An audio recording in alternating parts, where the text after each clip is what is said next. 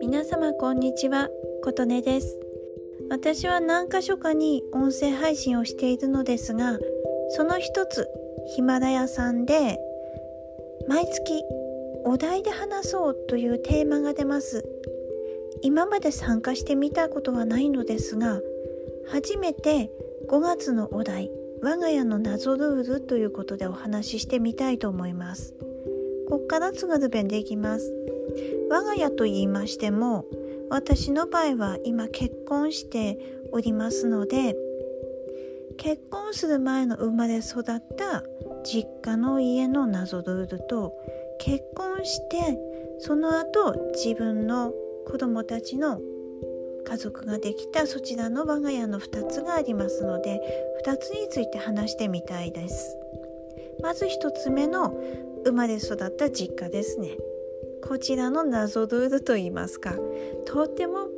とても門限とかテレビ見る時間とか厳しい家でした。それでまあ NHK しか見ちゃダメっていう感じだったんです。なので寝る時間も早いし門限も早いしそれでまあ NHK のドキュメンタリーとかそんなのばっかりしか見せてもらえなかったってのあるんですけど当時子供の頃住んでいた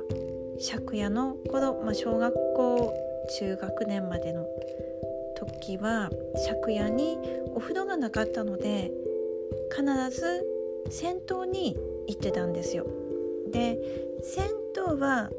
私すごい小柄だったので体がすぐほてって熱いお風呂が苦手だったので割と早くお風呂上がってで脱衣所で番台の中のおばちゃんの見てるテレビを見るのが本当楽しみだったんです。それが7時8時7夜の7時半8時過ぎ？7時だったかな？ちょうど当時の小さい頃ってドラマの「西遊記」っていうのが流れていることが多かったんです。で「西遊記」って堺正明さんが孫悟空役で西田敏行さんも出てたかな？あともうお亡くなりになりました夏目雅子さんが三蔵法師っていう感じで。でミュージックテーマが確か五醍醐のガンダーラとかそんな感じだったかな。でそのお風呂を早く出て番台の「西遊記」のドラマを見るのがひたすら楽しみで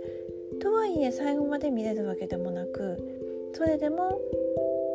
民放ですね NHK じゃなく民放を見るっていうそのわずかな時間が私にとっては何よりの楽しみだったのを覚えています。れがちょっと厳しい実家の謎ルールということになりますね。あと私が結婚して新たな家族ができたそっちの我が家なんですけど謎ルールこれは、えっと、私が主人の体重を越したら離婚っていう 謎ルールですね。なんやって思うと思うんですけどまずうちの主人が体細い人で体重も軽かったんですよ。具体的に言うと52キロだったんです。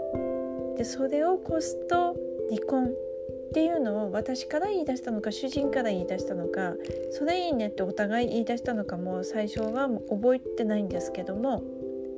まあ確かに何か縛りがあった方が甘えないでちょっと太ったらあのちょっと絞るとかでまあそんなこんなもあって50歳近くまでそれを越さないできました。でも実は最近解除しました。ちょっと前まであの主人の体重52キロを越さないまでもすごい近づいた時がありましてその時は主人が体重ちょっと5354キロとかに太ったので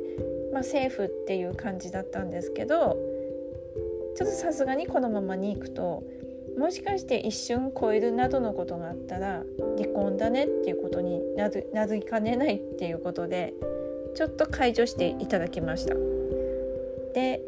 結局今我が家の謎ルールは特にないっていう感じになってますけども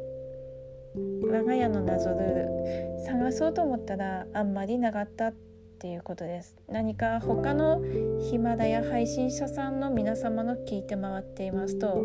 意外にあるよねっていうオチで終わってるんですけど